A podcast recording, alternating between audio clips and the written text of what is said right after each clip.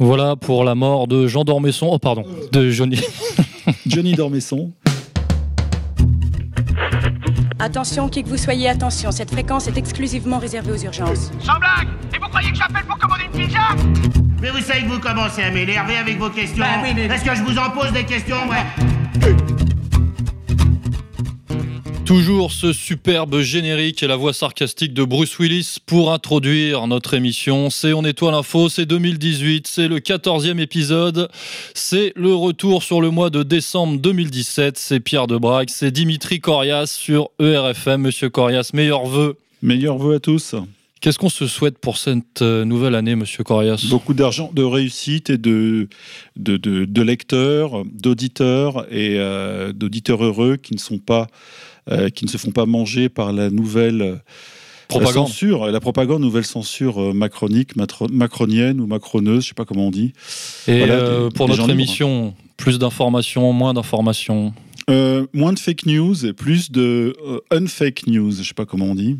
Bon, en attendant que les GAFA nous, nous suppriment, hein, on va continuer notre, notre office, notre, c'est notre sacerdoce. Alors, au sommaire de cette émission, la mort de Johnny Hallyday annonce-t-elle la mort de la France? Donald Trump ouvre une nouvelle fois la boîte de Pandore en reconnaissant Jérusalem capitale d'Israël. Les fêtes de fin d'année, joyeux Noël ou joyeux Hanouka.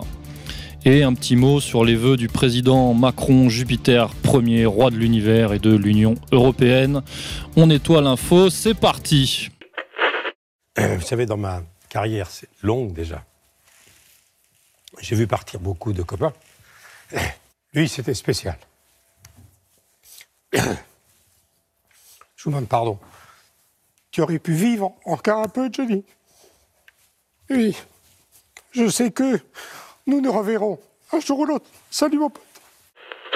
Les mots ne sont jamais les mêmes pour exprimer ce qu'est le blues, monsieur Corias. La France a le blues en ce mois de décembre 2017. L'idole des jeunes nous a quittés, emportant avec elle un univers, une époque, une histoire, beaucoup d'argent, beaucoup de femmes. Enfin, je sais, ça, va ensemble finalement. Beaucoup de drogue, beaucoup de folklore.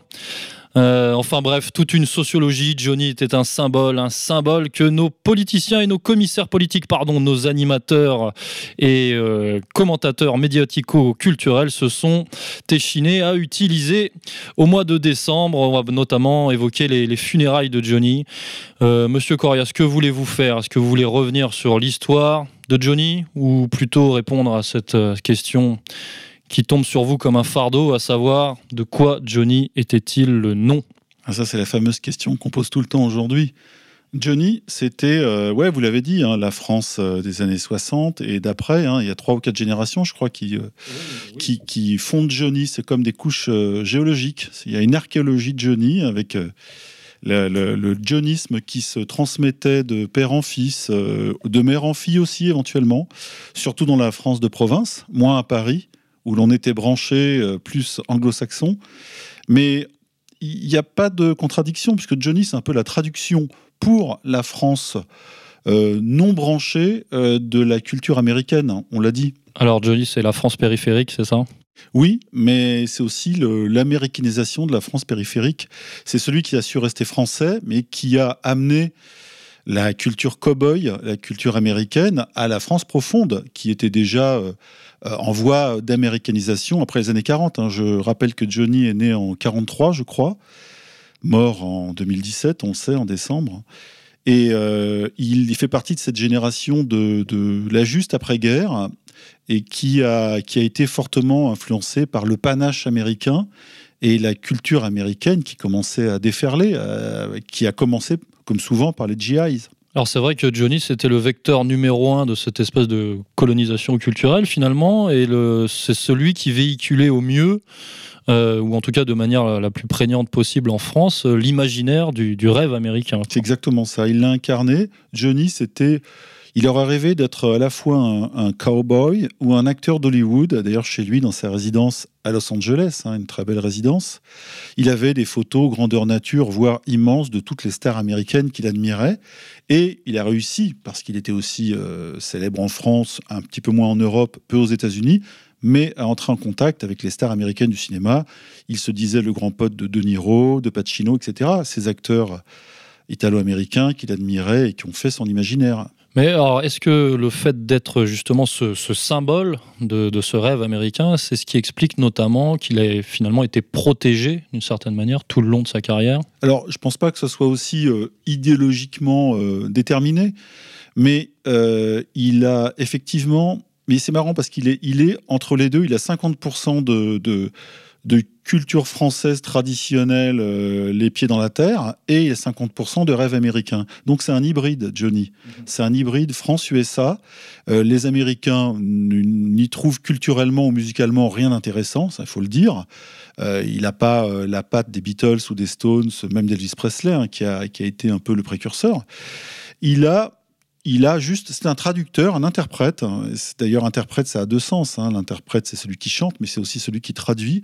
C'est le traducteur de cette culture américaine. Et il est, il est lui, euh, il, a, il a complètement incarné ça. C'est-à-dire que c'est pas un jeu pour lui. Johnny, depuis l'âge de 10 ans, il tournait avec sa tante et ses cousines, je crois, dans un show qui s'appelait le show Hallyday. Ouais, dans le sud de la France. Hein. Ouais, avec un I au milieu et pas un Y. C'est devenu ensuite un Y. Il s'est un petit peu démarqué de ça.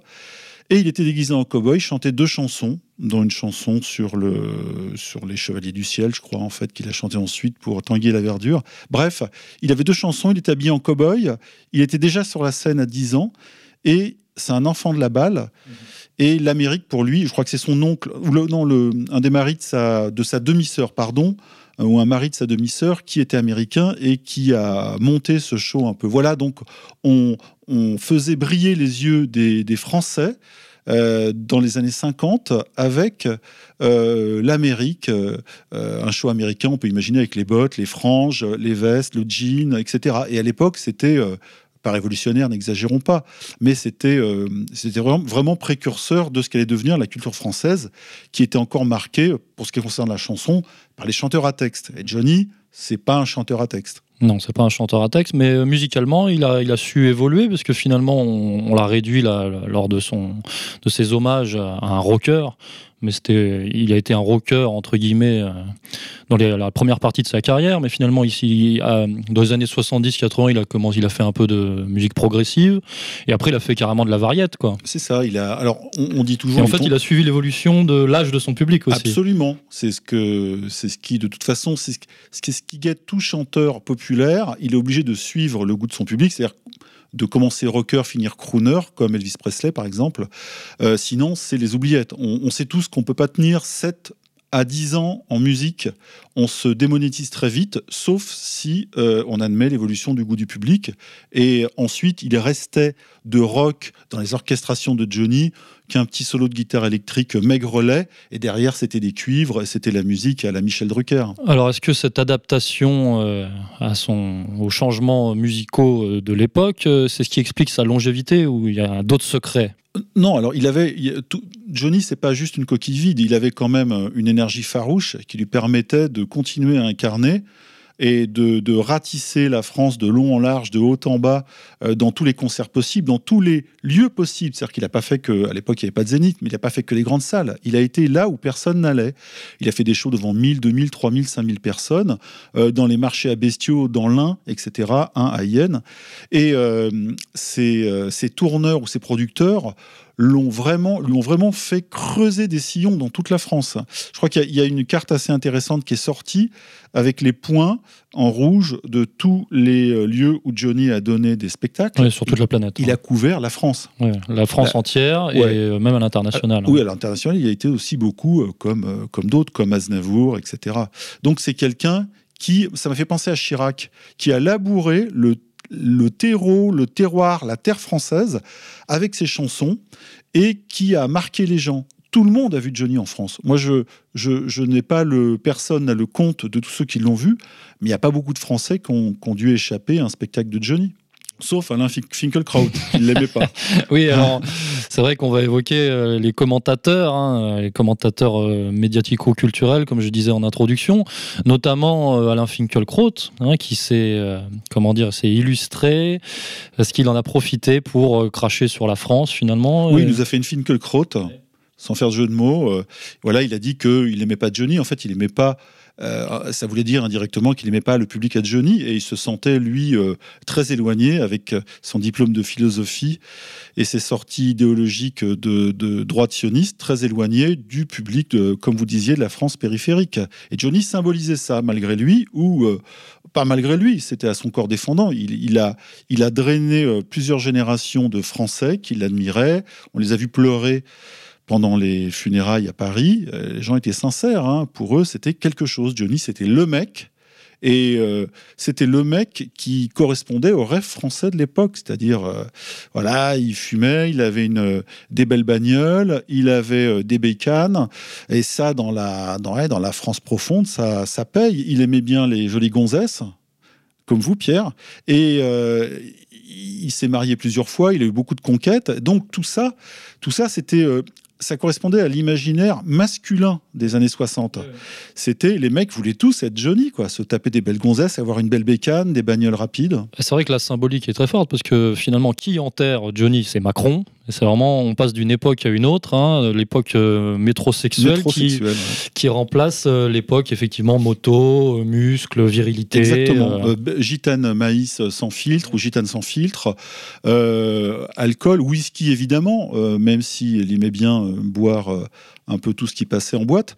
voilà, on a on a le. C'est même pas une caricature, c'est la représentation du mal occidental ou français des années 60-70 qui euh, aujourd'hui euh, n'est plus de mise dans les médias. Et c'est pour ça qu'il y a un côté un peu euh, chronologiquement décalé de Johnny.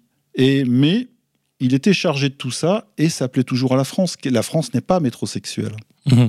Alors pour revenir sur les, polémiques, donc notamment Finkelkraut, on a aussi vu Jean-Luc Mélenchon s'illustrer. Hein. il a profité des funérailles pour cracher sur la France chrétienne.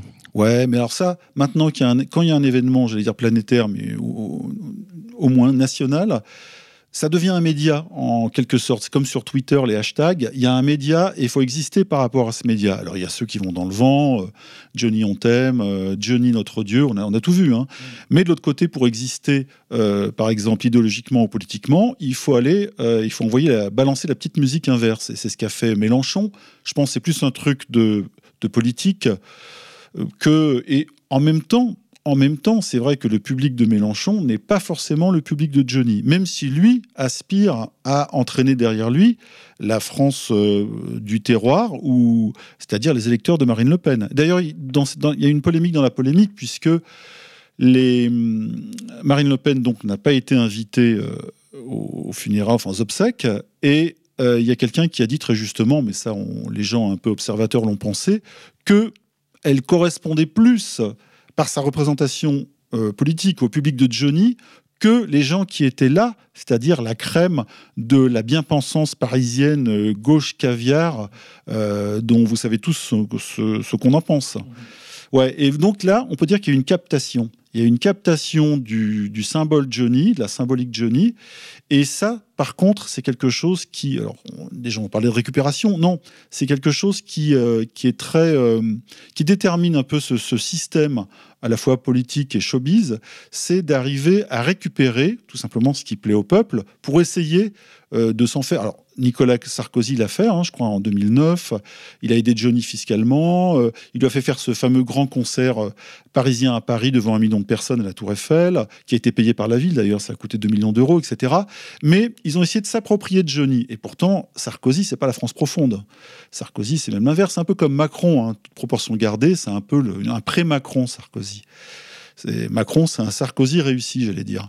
Eh bien, Johnny, ils ont essayé de se l'approprier. Euh, tout le monde voulait se montrer avec lui, etc. Chirac, boire des coups avec, euh, sortir avec des gonzesses. Et euh, sauf que il a quand même échappé à ces gens-là. la politique lui glissait dessus. Ça l'intéressait pas du tout. Il avait des potes de tous les côtés, même si on le disait de droite. Mais parce que je dirais que la France profonde est un peu de droite.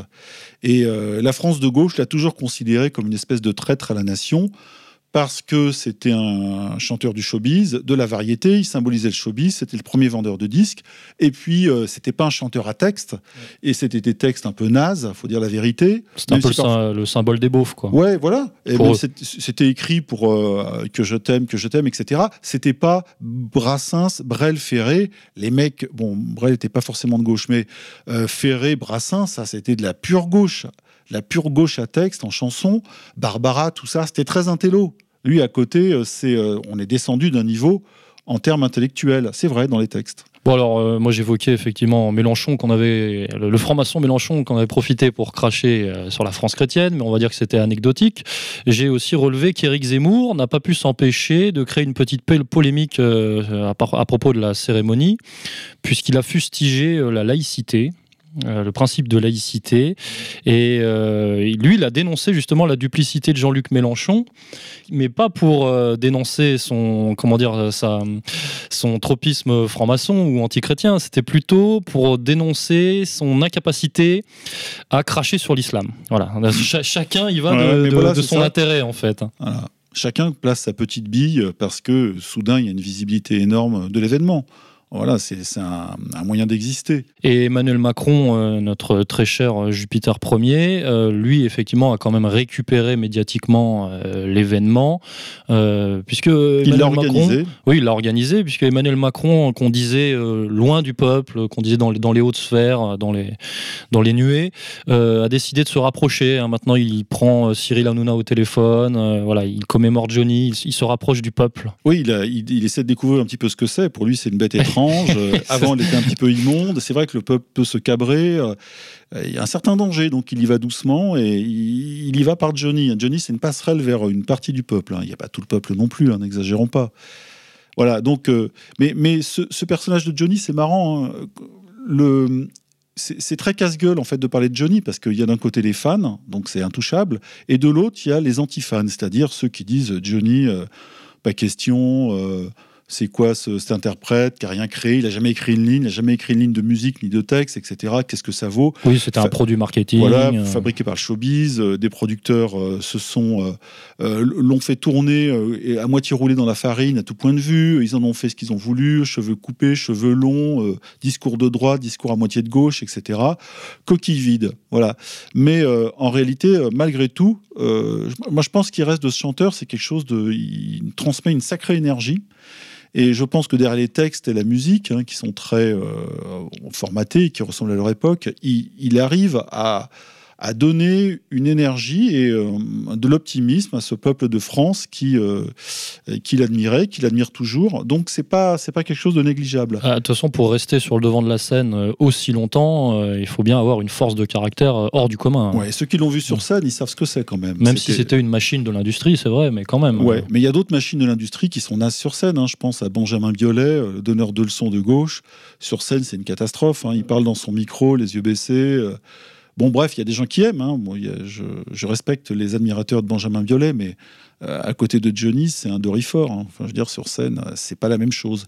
Et d'ailleurs, ce qui est étonnant, c'est que la musique ayant changé, euh, la, comment dirais-je, l'économie de la musique a changé depuis une dizaine d'années ou une quinzaine d'années. On sait très bien que les gens avant achetaient des disques et allaient peu au concert. Aujourd'hui, c'est le concert qui fait le, qui fait le, fond, l'économie fondamentale des, des musiciens et des chanteurs. Le disque est devenu juste un objet promotionnel, mais Johnny, lui, il a toujours été très fort sur scène, donc ça a- ça l'a pas marqué en fait. Il, vend, il vendait moins de disques qu'avant. Bon, on dit qu'il en a vendu 110 millions, etc. Mais il, il vendait 300, 400 000 de ces disques qui sortaient assez rapidement. Mais ça le, ça le touchait pas parce que lui, il a fait, il a fait, en fait, sa force était sur la scène. Et puis c'est la scène qui lui rapportait de l'argent aussi. hein. Ouais, à la fin, il sortait plus que des best-of, mais ça marchait Ouais. quand même. hein. Ouais, ouais, non, mais il voulait encore faire un- une dernière tournée, hein, alors qu'il avait son, son cancer quasiment déclaré, bref. Et puis, il gagnait beaucoup d'argent sur scène, et euh, comme il dépensait beaucoup, euh, il avait toujours, euh, je dirais, une tournée de retard.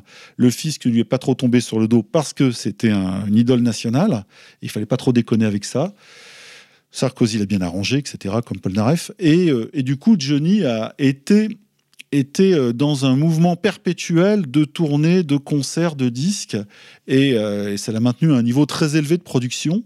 Et il a tenu quand même 74 ans. hein. C'est un exploit.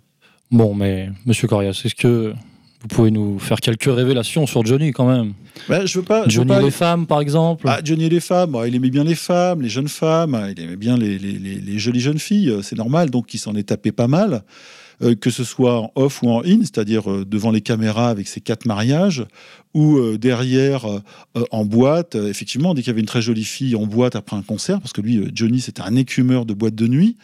Euh, il fallait qu'il saute dessus. Et parce que quand on sort de la scène, c'est vrai que les gens ne savent pas forcément, quand on descend de scène, on a une, espèce de dépression, c'est on retourne dans la vie normale et on a envie de garder euh, une, high, voilà, une high energy, c'est-à-dire une adrénaline. Et c'est pour ça que lui prenait du speed, il prenait de la coke et il prenait les filles. Et les filles, c'est vrai que ça fait tourner le, non pas l'adrénaline, mais les, les hormones. Ça fait ébullitionner les hormones. Et lui, il fallait tout le temps des gonzesses, de la coke, du speed, de l'alcool. Et euh, il était tout le temps en, en sur-régime. Et, donc voilà, après, ça a occasionné quelques problèmes, puisque... Problèmes de santé? Oui, de santé, mais aussi parce qu'il allait choper les nanas d'autres mecs, et donc... Euh, et c'est pour ça qu'on en a parlé sur le site, il était protégé par euh, quelques lieutenants assez solides du milieu, euh, qui venaient de la famille Guérini. Et pas que. D'ailleurs, je crois qu'il y avait un, type de chez Zampa hein, qui l'a protégé aussi assez longtemps. Et Johnny a, dit, a révélé que euh, contrairement à Sinatra, qui lui était sous la coupe de la mafia italo-américaine, lui, c'était que de l'amitié et il n'y avait pas de donnant-donnant. Euh, en gros, les, mecs de la mafia française, ou de la mafia, si, si on veut, du milieu français qui s'occupait de lui et le protégeait, étaient juste là par amitié. On a un petit peu de mal à le croire, euh, parce que Johnny, effectivement, parfois s'est fait tirer dessus. Euh, il y a eu des, il y a eu des, sa tête a été un peu mise à prix par des types qui s'étaient fait cocufier, et donc il a, il a été protégé par des porte-flingues et de manière assez sérieuse. Donc, euh, alors moi, je dis pas qu'il avait, il a dû être raquetté par ces gens-là, pas forcément. Sauf que l'avantage d'avoir un mec du milieu à ses côtés, c'est un, les filles, parce qu'il y avait beaucoup de proxénètes dans le, dans le coup. Les Guérini, c'était des proxénètes, hein, avant d'être. Ils n'étaient pas braqueurs, ils faisaient pas dans la dope. Par contre, il y en a d'autres qui apportaient la dope. Il y a beaucoup de stars aujourd'hui, euh, comme souvent, qui ont des gardes du corps qui leur, euh, qui leur amènent la, la coke. Mmh. Ça sert à pas se faire pincer soi-même. Et donc voilà, donc c'est des gens qui doivent être au carrefour euh, de, euh, du milieu, du showbiz, etc. Et qui se font du beurre comme ça. Et les stars ne sont pas raquettées, mais disons que le fait qu'ils ont un gros cash flow permet et autorise, ou en tout cas intéresse les personnalités du milieu ou de la truande euh, qui ont des filles et de la cam. Et donc Johnny a toujours été entouré de, ce genre de personnes. Plus tous les parasites qu'il y avait autour, plus ses vrais amis, mais euh, il était suivi par une horde de dizaines de personnes en permanence. Ses photographes, soi-disant photographes, euh, ses biographes, il y avait toujours quelqu'un qui écrivait une bio sur Johnny, etc. Et puis les potes, et puis les bikers, et puis des picassiettes, et puis des vrais amis, des proches de la famille. Johnny, c'était un, distributeur de, pognon en permanence un peu comme Jamel, un peu à ses débuts. Euh, dans les dix premières années, euh, Jamel, il payait à tout le monde. Donc on peut voir ça comme une forme de raquette, mais aussi comme un entourage qu'on entretient à coup de, à coup de, à coup de fric. Autre chose euh, sur Johnny? Ouais, non, mais ça, ça c'est pas des grosses révélations, les gens le savent. Hein, euh. Après, euh, après, la question de. Moi, je me suis posé plus la question en élargissant un peu, parce que tous les gens connaissent Johnny, c'est de savoir d'abord la relation entre le showbiz et le milieu, c'est-à-dire la cam, la protection, etc. C'est assez important. Et surtout la porosité avec le politique, le politique qui cherche. Et donc tout ça est très lié dans le monde de la nuit, parce que les politiques se gênent pas non plus aussi pour la coke et les filles. On a eu des présidents de la République sous coke, hein, c'est pas une nouveauté, et ça dure. Et du coup, le, à un moment donné, un président ne peut pas se faire choper, en même temps, il ne se fait pas fouiller, euh, avec 3 euh, ou 4 grammes dans la poche. Donc, ce sont des gens qui leur apportent. Si c'est pas fait sur les prises des, euh, des, stupes, ça vient par ailleurs, etc. Et il y a eu, à un moment donné, je crois, dans la campagne de Macron, des révélations qui ont été ensuite, qui ont disparu sur le, le fait qu'il y avait quelqu'un qui, à l'Assemblée, soi-disant, amenait de la cocaïne pour le président. Moi, je ne peux pas le croire pas le croire. C'était des rumeurs. Ouais, ça va loin là. Euh, Franchement, on dirait du RT. Euh. Suite à certaines révélations par, euh, par mail, hein, me semble-t-il. Ouais, ouais, bon, tout ça, oublions. Notre président est sobre, il boit pas d'alcool, il mange sain. voilà, donc Johnny, lui, il mangeait pas sain, il, fumait comme un pompier, il baisait à couilles rabattues, il, il, prenait de la coke et il tenait debout. Alors c'est vrai que, merde, les médecins, avec les diététiciens, ils sont un peu dans la merde avec lui. Il a tenu 74 ans. Je pense qu'il y a pas mal de gens qui auraient envie de faire pareil jusqu'à 74 ans. Alors, euh, l'ère Macron va remplacer l'ère Johnny. Voilà la, conclusion. Voilà. Et j'avais aussi d'autres trucs, mais c'est un peu embêtant. C'est sur le fait que, que Johnny a été longtemps euh, managé, euh, comme beaucoup de gens dans le showbiz, par des producteurs de confession juive, parce que dans le milieu, il y a beaucoup de managers et de d'ailleurs qui font du très bon boulot. hein. les frères Marouani, euh, qui avaient toute la chanson française, Brel, Barbara euh, et compagnie euh, entre les mains. Ensuite, il y a eu Jimmy Levy, il y a eu Lederman pour les inconnus et pour les gens de la scène.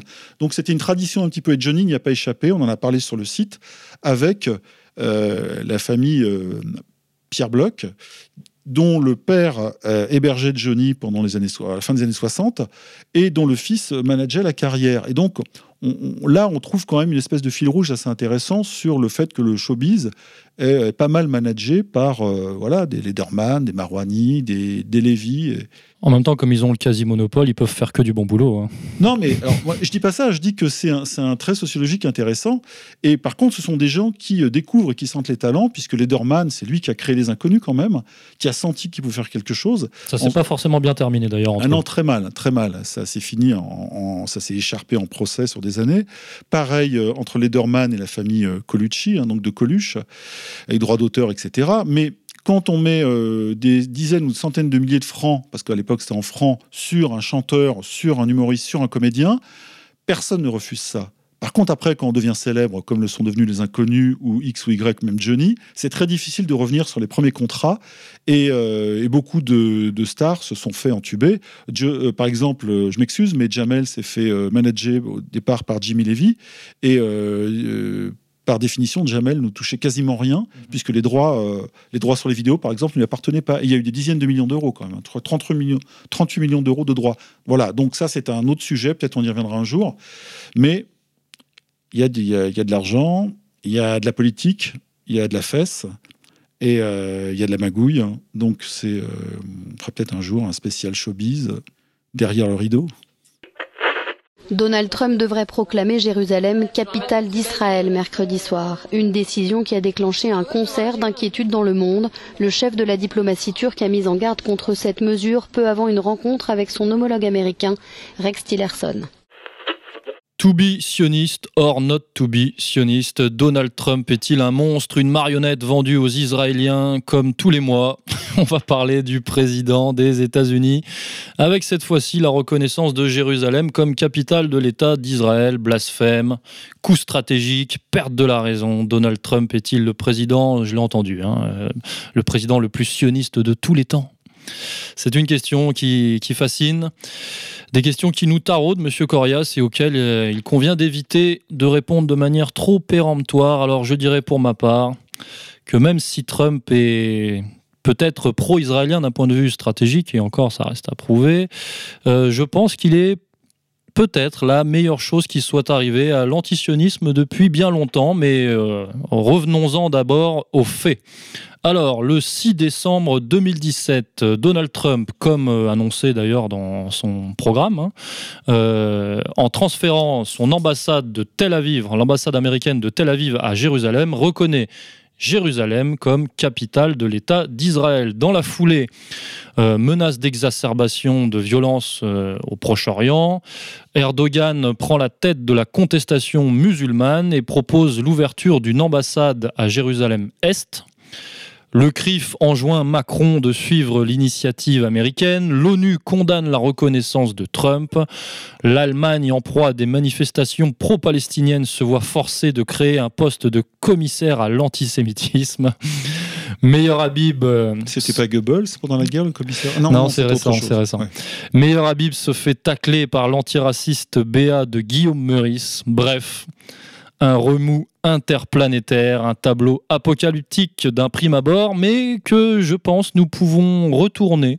On va essayer, en tout cas je, vais tenter de le faire, parce que finalement, hein, comme euh, d'ailleurs l'a fait remarquer euh, le, très bon, le très bon Israël Shamir, finalement, aucune guerre n'a éclaté, pas de troisième intifada, euh, les manifestations n'ont pas dégénéré, pas de guerre ultra-violente au Proche-Orient à la suite de cette reconnaissance. Les États-Unis se retrouvent isolés finalement sur le plan international. Sauf par le Guatemala qui a Qui- un sacré, qui- une sacré appui. hein. qui est relativement dérisoire de, appui de de- poids. de- de ce point de vue-là. Euh, la question palestinienne revient sur le, de- sur le devant de la scène, alors qu'elle était quand même un peu escamotée ces dernières années.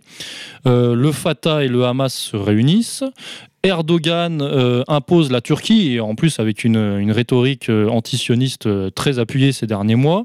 Euh, donc il impose la Turquie comme un acteur régional majeur au Proche-Orient, puisqu'il prend la, la tête de la contestation musulmane, encore une fois. L'ONU Il fait son affaire.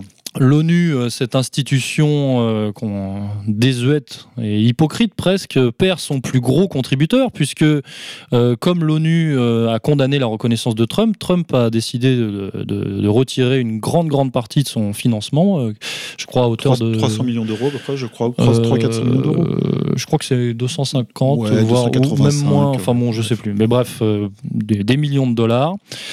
Euh, le Hezbollah impose une pression euh, plus forte que jamais sur Israël hein, suite à cette reconnaissance. Les drones israéliens ont arrêté de s'en prendre à l'armée arabe syrienne, effectivement, puisque le contexte est quand même plus euh, dur que jamais pour Israël. Ils doivent vraiment faire attention au moindre de leurs mouvements. Et finalement, la reconnaissance américaine est complètement démonétisée, n'a plus aucune valeur, pratiquement. Et, dans les faits, on a même vu euh, BHL. euh, Danser euh, nu. Non, non. Ah, pardon. non, justement, BHL se méfiait grandement de cette décision de Trump, du perfide Trump, hein, qu'il considérait pas assez euh, puissamment orienté vers les, vers les, vers l'âme juive, hein, me semble-t-il. Oui, si- c'est ça, c'est une jolie expression. si on reprend ses propres termes. Et finalement, dans les faits, l'Empire américain a perdu toute crédibilité et toute mainmise au Proche-Orient par cette décision. Alors, est-ce que Trump euh, s'est tiré une balle dans le pied ou euh, donc est-il fou ou est-ce que c'est conforme à sa stratégie de, de retrait euh, du Proche et du Moyen-Orient et finalement de, euh, de, de, de- de fin de l'impérialisme? Voilà, c'est, Plutôt d'isolationnisme. plus Voilà. que- c'est, une question. Moi, je rappelle que la stratégie euh, politique et militaire de Trump était euh, uniquement l'objectif premier de détruire le terrorisme djihadiste et euh, réellement, hein, pour le coup, réellement. Et il faut noter aussi que cette annonce, parce que c'est quand même un effet d'annonce de Donald Trump, permet un tout petit peu de faire baisser la pression médiatique hein, qu'il a sur les épaules, hein, parce que il, compte tenu, c'est vrai que les, les médias américains sont quand même pro-israéliens, hein, il, faut, il faut le dire. Ah bon? Donc, euh, si vous voulez, en donnant un petit un gage aux sionistes, ça lui permet lui de souffler un petit peu, point de vue médiatique, et peut-être de passer euh, certaines réformes, parce qu'on voit qu'en parallèle, euh, socialement, euh, au, au niveau américain, il, peut- il- ces réformes passent de plus en plus. Enfin bref, euh, je pense que finalement, euh, ça c'est le, le versant positif de la chose. Et encore une fois, il n'y a pas eu de la guerre annoncée n'a pas eu lieu. Et j'irai même plus loin. Je dirais que si guerre il y avait lieu, je pense que Israël la perdrait. Voilà. Après, euh, Vous avancez un petit peu, monsieur. Oui, mais vu la, la configuration actuelle et les, les pressions actuelles, euh, je ne suis pas sûr qu'ils soient en bonne posture. Ou alors, il faudrait qu'ils euh, appellent à, la- à leur rescousse euh, la France ou les États-Unis. Bah oui, parce que si, si on regarde déjà en 2006 la difficulté avec laquelle les Israéliens, avec leurs 400 ou 500 chars, leurs milliers d'hommes, bah, n'ont pas réussi à enfoncer les défenses du Hezbollah, même s'ils ont tué, je crois, 1000, euh, 1000 combattants au moins. Euh, on, se demande comment aujourd'hui euh, une Syrie euh, qui a guerroyé pendant six ans avec l'appui des Russes, les Turcs derrière, plus les Iraniens, le Hezbollah au milieu, ça fait beaucoup quand même. Ça fait beaucoup d'ennemis et surtout de la puissance de feu. Donc c'est vrai que c'est plus délicat. C'est pour ça que je précise, je pense que la seule alternative pour Israël serait soit de tenter une sorte de statu quo, d'ailleurs je pense qu'on va se tourner vers ça, soit euh, de mettre la pression de plus en plus et de forcer euh, des grandes puissances à entrer en guerre, mais ça ne se fera pas. D'ailleurs, euh, la pression se met dans les, dans les termes, encore une fois, de plus en plus sur l'Iran, hein, qui est diabolisé comme matrice du terrorisme. Euh, On se rappelle du mois dernier, on parlait du, du nouvel Hitler, soi-disant. Ouais, on a même vu que, soi-disant, les archives, Le Monde a sorti un article, mais ça, c'est pas Le Monde qui l'a qui l'a créé, mais que euh, sou- soudain, les archives de la CIA ont ouvert euh, les informations sur Al-Qaïda en Iran, les relations entre Al-Qaïda et Iran, ce qui a fait rire beaucoup de monde quand même, parce que on sait tous qu'Al-Qaïda est une coproduction euh, déjà saoudienne et ensuite qataro-saoudienne, plus ou moins avec des tendances différentes. Et de là à mettre l'Iran dans le coup, et, et, ça c'est de la fake news. hein. Je ne sais pas où ils ont tiré ça, mais c'est un des articles qu'il faudra garder. Je crois que c'est Meilleur Habib qui a écrit l'article, non? Ou alors hein, ouais, la plume de Meir Habib, mais c'est écrire ça, c'est euh, c'est totalement grotesque. En tout cas, la pression sur l'Iran euh, se, se, maintient. Euh, Trump, d'ailleurs, joue le jeu. C'est vrai qu'il continue de menacer l'Iran dans, dans, le discours, mais euh, dans les faits, euh, ça reste à voir. Après, l'Iran, ça restera un ennemi, entre guillemets, économique pour les États-Unis, notamment par le partenariat énergétique gazier avec la Russie, notamment via le Qatar aussi, de, depuis peu. et puis les nouvelles routes de la soie. Enfin, bon, bref, donc ça, euh, comment dire, euh, Trump ne va pas devenir, euh, ne va pas se, s'éloigner de cette question fondamentalement et, et, et absolument non, non plus. À, à, à, force de taper sur eux et sur d'autres, sur la, sur la Syrie, à force de taper sur l'Iran, etc., de manière médiatique ou alors euh, militaire, ils vont se mettre à dos tout, tout, le Proche-Orient et c'est peut-être pas le but. si en protégeant Israël, ils se mettent à dos tous les pays arabes ou comme vous dites les pays musulmans, avec euh, un Erdogan à leur tête, ils perdent beaucoup. Et surtout que la, Turquie est un, un, élément important de l'OTAN aux portes de la Russie. Donc euh, il y a quand même un jeu dangereux à mener là. Euh, le soutien des Israéliens ne peut pas, à un moment donné, aller trop loin pour les Américains. Alors les Israéliens qui ont aussi tenté d'envoyer de, l'Arabie Saoudite au casse-pipe contre l'Iran, mais euh, je ne pense pas que ça soit suivi des faits, comme on l'évoquait le mois dernier. L'Arabie Saoudite n'en a pas vraiment les moyens. Bah déjà, ils sont complètement enterrés au, au, au Yémen. Yémen. Oui. Ils n'y arrivent pas, euh, malgré les bombardements massifs. Donc on ne voit pas comment ils pourraient euh, s'attaquer à un pays euh, mille fois plus fort ça n'a pas de sens. Donc euh, voilà, en conclusion euh, partielle, euh, je pense que cette reconnaissance était peut-être une bonne chose du point de vue anti-impérialiste. Hein, ça, reste, ça restera déterminé dans les mois qui viennent. En tout cas, fin de l'hypocrisie de la fameuse solution à deux États, que par contre l'Union européenne, l'ONU, Emmanuel et Macron, Macron on a parlé continuent eux de, de, jouer effectivement et de, de surfer sur, ce, sur cette vague-là. D'ailleurs, Benjamin Netanyahou s'est rendu directement après l'annonce hein, de, Trump, s'est rendu directement en France. C'était sa première destination. L'appui de Macron, euh, de l'européiste Macron euh, sur la solution à deux États, et là aussi on est dans le grotesque parce que tout le monde sait que c'est intenable. Il n'y a qu'à regarder les cartes des implantations ou des colonies euh, israéliennes. Désolé, j'ai dit implantation. Euh, on comprend que les deux États euh, ne sont plus possibles, à moins de virer 500 000 personnes euh, de, de, de la Palestine. Ouais, surtout que cette solution à deux États, soi-disant, qui, qui, dure et dure et dure depuis des, des dizaines d'années. Ça, fait 40, ça fait 50 ans maintenant. Ouais, ouais, plus 40 ans. États, 67. Dans les faits, ça ne faisait que favoriser la colonisation. Absolument. Puisqu'on fermait les yeux sur le grappillement israélien, appartement par appartement, maison par maison, quartier par quartier. Enfin bref, donc euh, voilà ce qu'il en est pour cette euh, reconnaissance à suivre. Euh, le jeu n'est pas terminé. je tiens à préciser quand même que Donald Trump s'appuie effectivement pas mal sur Jared Kushner, son gendre, pour cette, mission, hein, cette mission au Proche-Orient. D'ailleurs, la mission qu'il aurait administrée à Jared Kushner serait de simplifier le, ce qu'on appelle le complexe le Moyen-Orient compliqué, hein, c'est ça. Euh, Donald Trump lui aurait confié cette mission-là. Voilà. Bonne chance, Jared, hein, parce que là, j'ai l'impression que les choses bougent. Ah oui, ça bouge. Mais ça a toujours un peu bougé dans la région. Après, c'est le sens que le sens que ça prend. Hein. Est-ce que est-ce qu'on va dans un sens impérialiste ou pas? Est-ce que les Américains sont capables de brider leur puissance, qui est réelle, euh, et de ne pas euh, s'immiscer dans les affaires euh, intérieures des autres pays ou ne pas déstabiliser les autres pays On le voit. Enfin, je veux dire, dès qu'ils ont eu l'occasion de déstabiliser un pays, ils l'ont fait. Donc, pour leur intérêt, est-ce qu'ils sont capables de ne pas céder à leur, euh, à leur vice euh, fondamental, parce qu'ils l'ont fait de tout temps, hein, depuis qu'ils existent. Hein. Ça date pas de, de l'après-guerre, hein, tout ça, ça, Ils ont déstabilisé euh, l'Amérique du Sud, l'Amérique centrale. Donc, euh, la question, est-ce qu'ils sont capables de revenir en arrière? Je ne sais pas. J'ai espoir, j'ai foi en Donald. Et par contre, une petite prophétie, je pense que Donald Trump va, continuer euh, en cette année 2018 à donner des gages euh, formels hein, et, euh, en remettre un coup au point de vue rhétorique. Hein. Je pense qu'il sera encore plus agressif au point de vue rhétorique, mais pas forcément dans les faits. Je rappelle juste une chose, c'est que l'isolationnisme pour les Américains, c'est pas rien. Et lors de la Première Guerre mondiale, il y avait tellement peu de volontaires pour aller se battre en Europe que euh, une énorme campagne de promotion de, de l'aide américaine euh, aux cousins européens a été faite. Le pays a été ratissé par des milliers d'orateurs.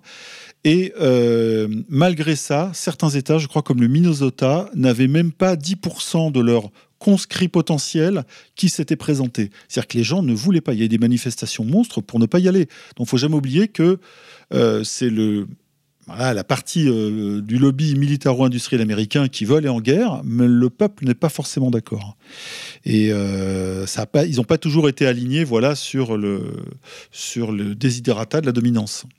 D'ailleurs, il y a une, une dissonance au point de vue de la haute administration américaine sur cette question. Voilà. Et Trump symbolise ça. Trump, il a été élu par ces gens-là qui veulent pas euh, forcément faire la guerre partout. Ils préfèrent faire la guerre au chômage aux États-Unis, sur le sol américain, plutôt que la guerre aux, aux Arabes, entre guillemets, parce que c'est là-dessus qu'ils tapent hein, en général, euh, à l'extérieur. Euh, voilà, le peuple américain, c'est plutôt ça. hein. Et quand il voit d'ailleurs le- les vétérans d'Afghanistan, les vétérans de- du Vietnam, l'état dans lequel ils sont, avec le nombre de suicides qui dépasse parfois le nombre de morts, etc., dans les dix ans après, ça fait réfléchir. Donc, euh, il y a les médias américains, il y a le système américain, puis il y a le peuple américain. Pas forcément pareil. Le petit peuple.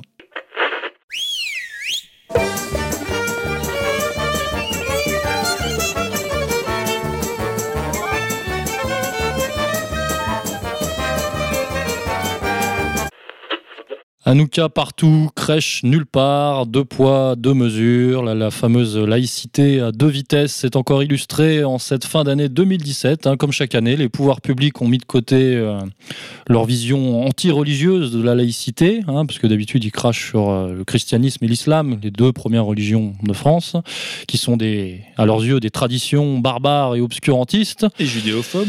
et judéophobe euh, de par le fait, mais euh, comme chaque année, les pouvoirs publics font une petite exception pour le judaïsme, hein, euh, qui, qui, en judaïsme, peut-être la religion officielle de la République. On peut s'interroger. Bah, peut-être, oui. Pourquoi pas mais, mais, mais- mais moi, j'aimerais savoir si on peut devenir juif. C'est ça la question. En fait, si on peut le devenir, ça serait bien pour tout le monde. Ça a un prix. Ah. Ça a un prix. En tout cas, euh, effectivement, les pouvoirs publics ont autorisé ou encouragé, d'ailleurs avec l'argent public certainement, euh, la célébration de la fête religieuse dans l'espace public de Hanouka. Hanouka, euh, une, une fête qui célèbre. Vous savez ce qu'elle célèbre Hanouka euh Oui, je crois que c'est pas très pacifique. alors euh, effectivement, Hanouka célèbre un massacre. hein. C'est Ah, pas merde. vraiment la, la fête familiale de Noël, c'est autre chose. Euh, en 2017, Hanouka se tenait du, se déroulait du 12 au 20 décembre 2017. Ce qu'on appelle également la fête des Lumières symbolise la résistance, je cite, hein, la résistance spirituelle du judaïsme à l'assimilation grecque. Et euh, si on pousse un peu plus loin euh, l'historique, effectivement, c'est une grande bataille d'une petite minorité, une lutte armée, hein, parce que la résistance était une lutte armée, d'une petite minorité qui a donné euh, un grand massacre, effectivement. Et euh, Dieu, enfin Yahvé, aurait conféré euh, la victoire à ses troupes, et c'est ce que c'est ce que les les Juifs fêtent en considérant que c'était un miracle de vaincre un ennemi plus puissant. Donc voilà. Pour Hanouka. Et ça arrive juste avant Noël. Pas vraiment un message euh, universel, hein. Euh, ah bon, oui, effectivement. C'est vrai que ça, ça manque d'envergure. pas vraiment un message, euh, ouais, pas vraiment un message humaniste et laïque. Enfin bref. Et On en- choisit pas ses fêtes. Hein. En tout cas, on a assisté comme d'habitude à une sorte de privatisation de l'espace public, hein, puisqu'il n'y a pas de problème pour, pour euh, déployer des, des menorahs géantes euh, dans la, dans la ville de Paris euh, sur toute une semaine. Sur le champ de Mars, carrément devant la Tour Eiffel. Et en parallèle, euh, chasse à la crèche, hein, le cas Robert Ménard à Béziers, euh, chasse aux symboles chrétiens, le cas de la croix de Jean-Paul II en Bretagne, c'est ça Plohermel. Voilà, je ne le prononce pas parce que je suis sûr que je vais l'écorcher. Non, mais non, essayez. Plo Hermel. un- Hermel. Euh, la chasse aussi au conte de Noël, on a vu ça dans une école de Gironde, hein, un conte de Noël euh, pas assez euh, laïque, hein, diffusé aux enfants et arrêté en pleine diffusion, pas assez laïque. Et puis la chasse à l'intégrisme catholique, Ah oui, là, c'est important. notamment via la, la presse française, Marianne, la revue L'Histoire et d'autres. hein, voilà. Et puis on a vu certains commentateurs et acteurs politiques s'illustrer comme Laurent Wauquiez, hein, lui aussi qui a pris la, la défense de la crèche crèche, mais qui en profite aussi pour cracher sur l'islam et pas forcément euh, incriminer le, le, deux poids deux mesures dont on parlait tout à l'heure. Oui, voilà. Mais Ménard a fait pareil un petit peu, hein, puisque. C'est vrai que Ménard a fait pareil. Lorsqu'en 2014, il a lancé l'opération Une crèche dans la, à la mairie de la, donc de la ville de Béziers. De Béziers euh, alors moi, c'est mon analyse à deux balles, mais pour se faire pardonner, entre guillemets, je crois qu'il a autorisé aussi euh, une menorah. Il a fait installer une menorah. Et, d'ailleurs, vous parliez tout à l'heure de la, de menorah euh, géante sur le champ de Mars, devant la Tour Eiffel. Je me suis demandé si un jour on n'aura pas comme ça sept, c'est sept branches, c'est ça? Oui. Sept Tours Eiffel montées, un truc monstrueux qui se voit de, de, la Lune ou de Mars. Je sais pas, j'imagine que ça peut prendre des proportions. Vous avez abusé du champagne au jour de l'an. Ah non, non, je suis resté sobre, hein, soupe de poireaux et... Euh, Alors, un autre euh, commentateur s'est illustré, c'est euh, Gilles William Goldnadel, hein, qui lui aussi a pris la défense, je l'ai vu hein, dans l'émission de Thierry Ardisson, qui est, Gilou a pris la défense des chrétiens. voilà. C'est-à-dire que qui prend la défense des chrétiens dans cette, dans cette France laïque, euh, c'est Yab Goldnadel, euh, Éric Zemmour. Euh.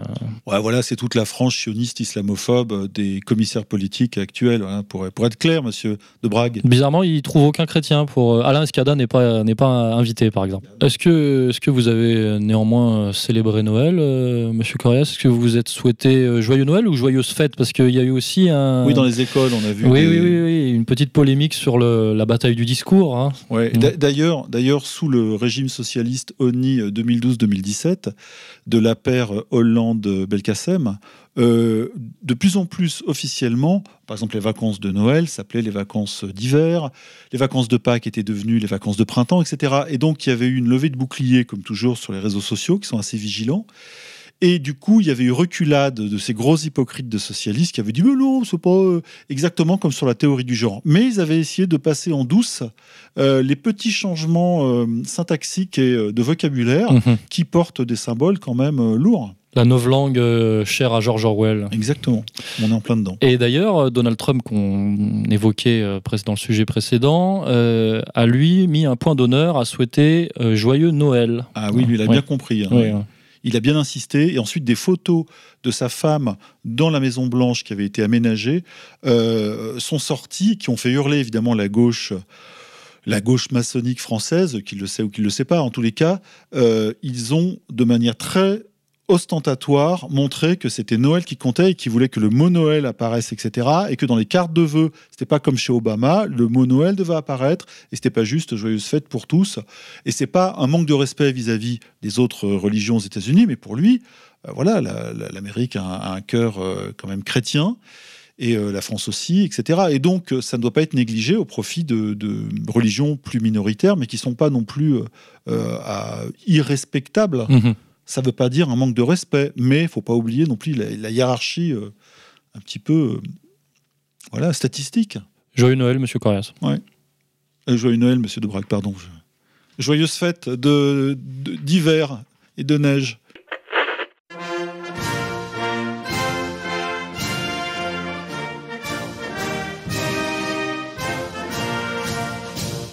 Mes chers compatriotes, alors que l'année s'achève, je suis heureux de vous retrouver pour vous présenter pour la première fois mes voeux pour euh, l'année 2018.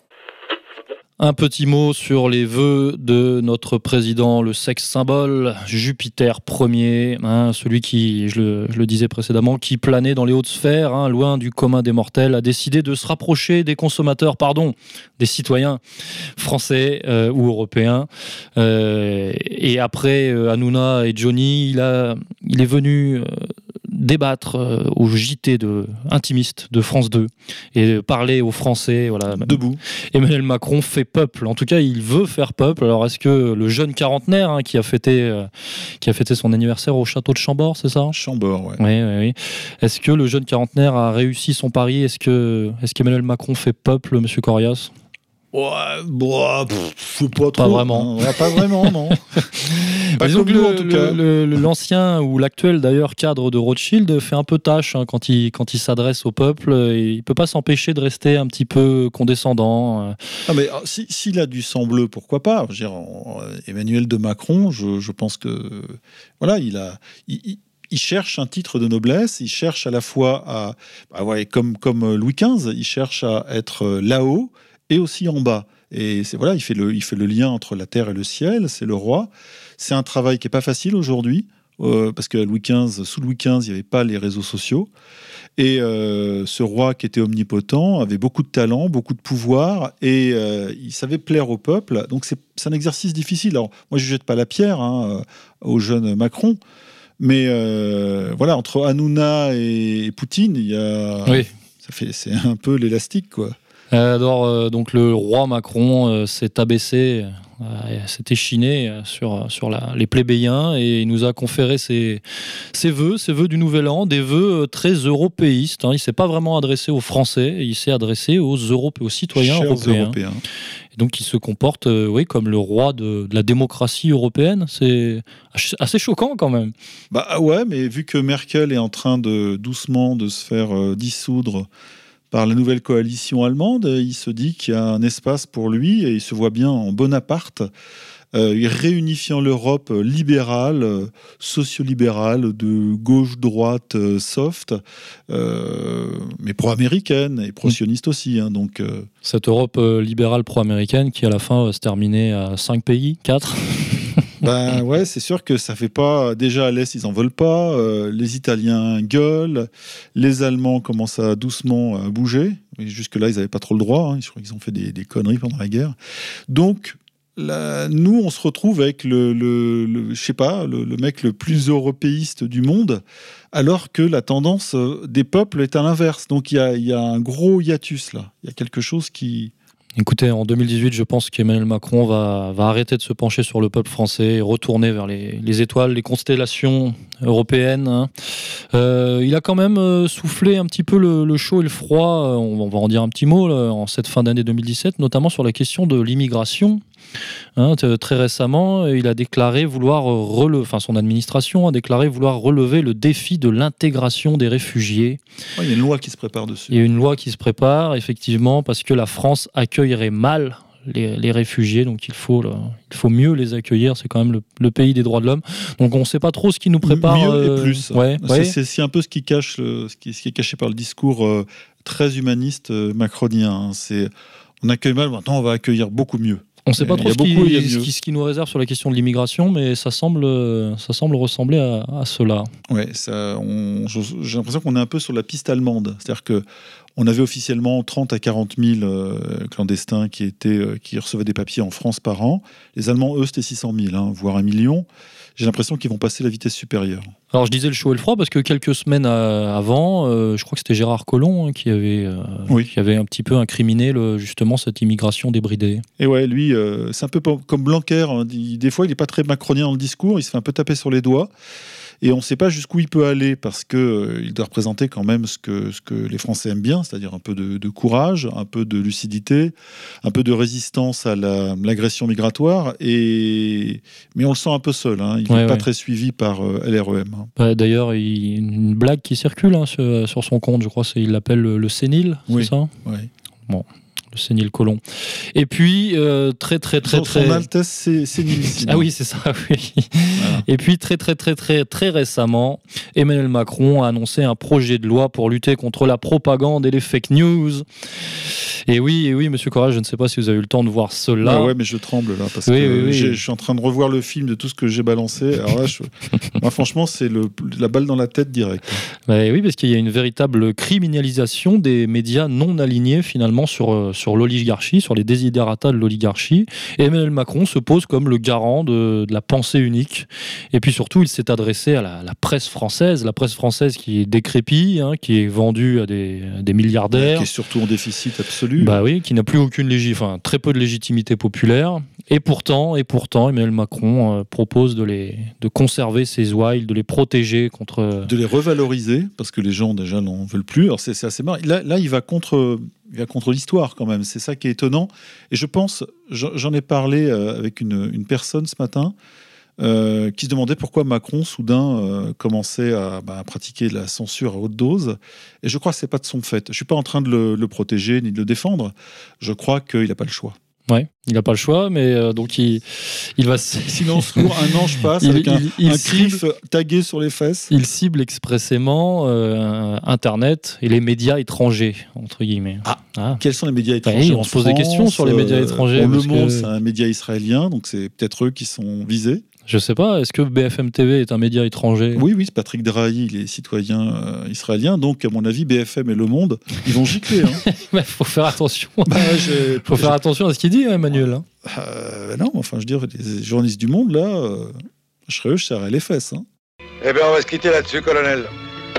Au revoir. 2018 commence en beauté. On nettoie l'info, 14e émission. C'est terminé. On se retrouve le mois prochain. On fait une petite annonce, une petite surprise. La rédaction d'égalité et réconciliation que nous incarnons, hein, Monsieur Corias et moi-même, va bientôt vous proposer un fanzine. Comment on peut appeler ça, Monsieur Corias? C'est un peu plus qu'un fanzine. Fanzine, c'est euh, Charlie Hebdo. Oui. Nous, nous, c'est au-dessus. Alors on ne vous enjoint pas à être Charlie, mais on vous enjoint à lire prochainement. Pas de plus de détails, Monsieur Corias? Euh, si je pourrais, mais là, il y en aurait pour une heure. hein. Si, si, c'est un bon contenu euh, qui va surprendre euh, les millions de lecteurs français, ou du moins les milliers qui sont en attente d'autre chose en- que de la gauche culturelle donneuse de leçons. Voilà, de l'information, de l'humour, de l'image. Donc un format papier, on est d'accord, Ah ouais, pour être ouais, ouais. Avec euh, des petits dessins, des petits tableaux. euh, Il y a des dessins, Des il y a des photomontages. photos, il y a du montage, il y a du texte, et il y a une mise en page moderne. Moderne, ça veut dire qui n'est pas ancienne. Et euh, ouais, ouais, qui donne envie de se plonger dedans. Il y a de la couleur, il y a des beaux papiers, ça, ça pète. ça de l'humour, De l'humour aussi. de ouais. l'action, De l'action. du cul. Il y a du cul, un petit peu, mais il faut faire attention aussi avec ça. Non, on ne peut pas se faire interdire. Mais il n'y a pas de fake news par contre. Pas On de a- fake news. non, Ah, c'est trop cher. hein. Ouais, ouais, C'est trop cher. dommage. On n'a pas les moyens de faire de la fake news, donc il n'y a que du vrai. C'est un peu le journal du vrai, du beau et du, du chaud. Si on se fait supprimer euh, ce fanzine, qui n'en est pas un d'ailleurs, euh, on pourra Oh, vrai- créer un vrai journal, ce hein. journal, on pourra créer euh, les fake news s'amusent peut-être, euh, revenir. Ouais, ouais. On a différentes, euh, différentes alternatives proposées. hein. Donc, euh, chers amis auditeurs euh, de RFM et, de RFM d'ailleurs, retrouvez ça très prochainement. On vous tient au courant et voilà. Guettez cette sortie. Chers amis, on se quitte en musique sur les notes de Gilad Atzmon. Au mois prochain.